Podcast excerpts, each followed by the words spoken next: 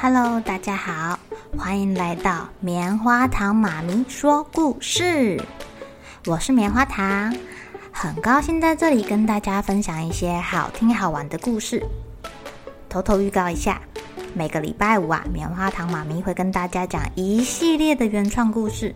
身体大公司要告诉大家，我们厉害的身体是怎么运作的哟，千万不要错过了。也欢迎小朋友在听完故事后，把你想到的画面给画下来。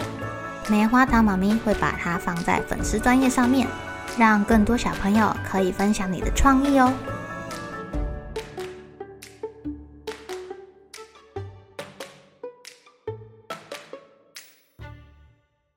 Hello，亲爱的小朋友，今天过得怎么样呢？你们有去过蓝屿吗？在兰屿上面的原住民叫做达悟族人，他们有一个非常重视的季节，叫做飞鱼季哦。那是在我们的国历三到六月份，是达悟族人一年中最忙碌的时期耶。今天棉花糖妈妈要讲的故事，就跟这个飞鱼季有一点点关系。这个故事叫做火种。很久以前。天空中有两个太阳，它们轮流照射大地，所以啊，以前是没有晚上的。在蓝色的大海中，有一个美丽的小岛，海里面有鱼，空中有鸟，地上有河流，有森林，还有开满好香好香的兰花。哇哦！但这个岛上没有人，一个人都没有。有一天啊，从天上掉下了两个怪东西。一个是好大的石头，就像流星一样，砰的撞到山顶，石头裂开了，里面蹦出一个小孩。另外一个怪东西啊，是好长的竹筒，掉到海边，破掉了，也跳出一个小孩。这两个小朋友啊，诶，他们在兰花底下相遇了，很快就变成好朋友了。有一天，石头伸出的小孩。他的膝盖肿起了两个大水泡，很痒。他用手去抓，把水泡抓破了，竟然从里面跳出一个小男孩，一个小女孩。这个从竹子里蹦出的小孩很羡慕啊，他也学他，用手去磨膝盖，磨啊磨的，哎，啊，居然也长出两个大水泡，哎，还真的一个男生，一个女生就这样蹦出来了。日子一天一天的过去了。孩子们长大了，竹子里蹦出的小孩啊，他的儿子跟女儿住在山上，这两个小朋友结婚了啊，生了好多小孩。但是奇怪的是，他们每一个都长着羊头，羊头人说话很细很细，像羊妹妹在叫一样，走起路来还一蹦一跳的。哎呦，跟羊很像哎！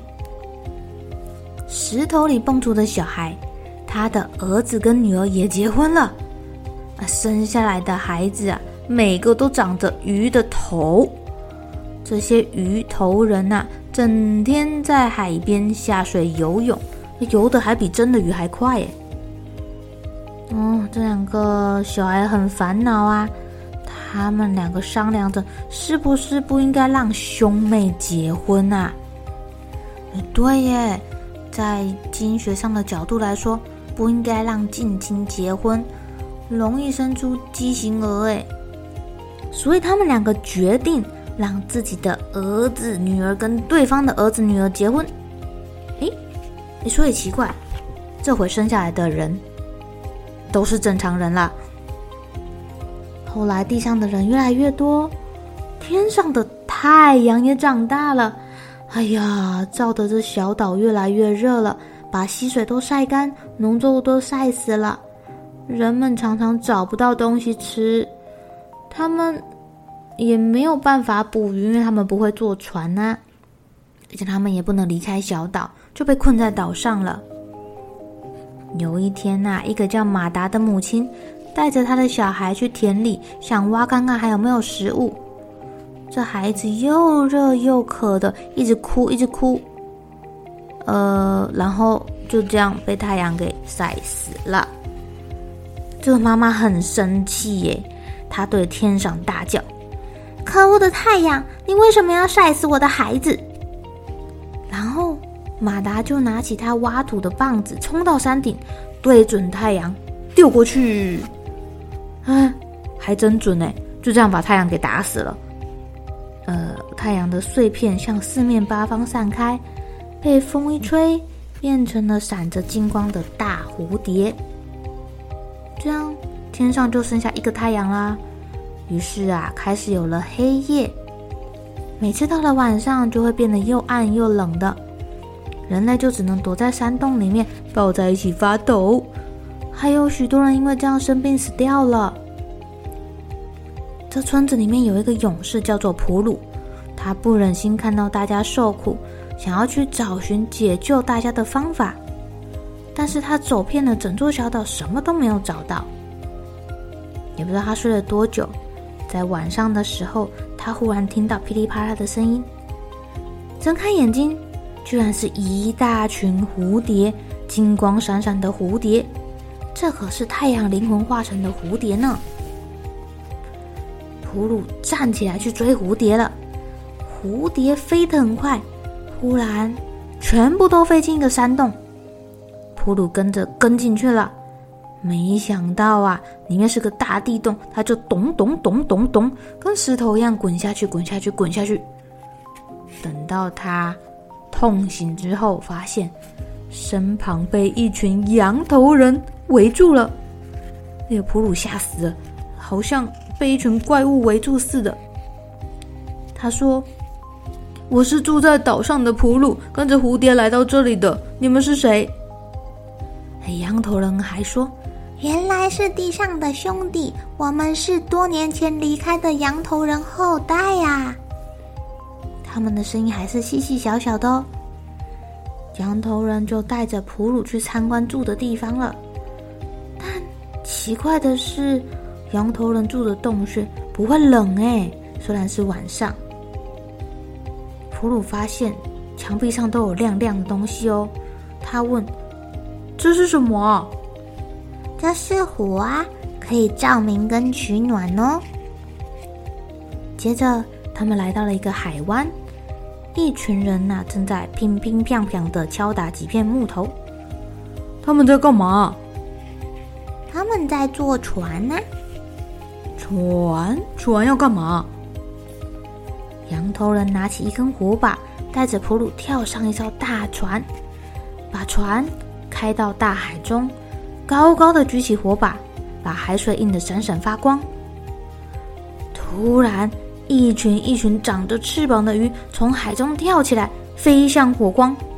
羊头人连忙举起网子，把这些鱼通通抓住。听到没，哎呦，大丰收呢！回到岸上，羊头人先把鱼给晒干，生起火，再把鱼放到陶锅里煮啊煮啊煮的，好香哦！普鲁从来没有吃过这么好吃的东西，他心想：要是有了火种，不但可以取暖，还可以煮东西跟抓鱼，多好啊！请问你们可以给我一点火种吗？不行不行，这是我们祖先传下来的宝物，不能送人。你们知道普鲁做了什么事吗？他偷了火种，跑回去了。哦，回到了岸上，他把火种带给自己的族人，还教他们捕鱼。哎呀，大家饿太久了。不管什么鱼抓到了就拼命吃，拼命吃，拼命吃。大家一开始很高兴，但过不久，他们的身体都肿起来了，还长了好多脓泡，很痛苦哎。怎么会这样啊？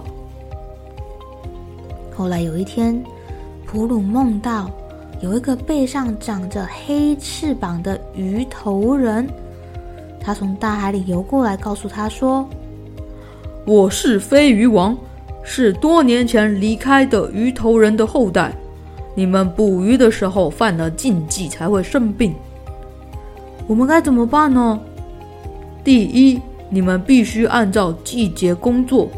冬天是制造器物的日子，夏秋要耕作，只有春天才能捕鱼。第二，鱼的种类有很多，各自有各自的捕法，不能搞错。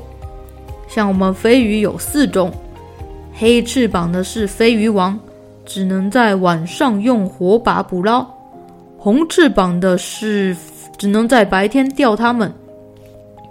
沙瓦纳是祭祀用的飞鱼，比较小的卡瓦纳飞鱼给小孩吃的。遵守这样的规则，飞鱼就会成为你们的生命之源。说完，飞鱼王就不见了，普鲁也醒了。他把这个方法告诉大家，大家照着做，哎，果然病都好了耶！从此啊，达悟人世世代代都遵照飞鱼王的教导方式捕鱼。每年可都有大丰收哦，他们就这样过着幸福快乐的日子。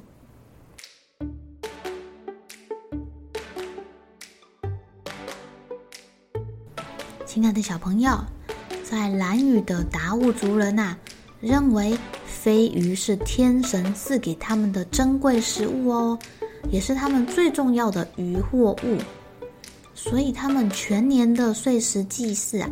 都围绕着飞鱼的捕鱼活动而运行的，而且啊，就算要捕飞鱼，也有一套严谨的规范跟季节限制哦，这样就可以间接抑制滥捕的情况，海洋的渔获资源就获得了调节啦。这样的生活智慧实在是非常先进的生态保育理念呢。而且他们因为捕鱼发展出来的拼板舟造船技术，哇，这也是他们祖先的生活智慧哦。船板上最明显的就是那个太阳的图腾啦。他们称为船眼纹，有辟邪驱恶的作用哦，让船只在大海航行的时候啊，可以平平安安的。好了，小朋友该睡觉了。一起来期待明天会发生的好事情吧！喜欢听故事的小朋友，别忘记订阅棉花糖妈咪说故事的频道。如果有什么想要跟棉花糖说的悄悄话，也欢迎留言或是写信给我哦。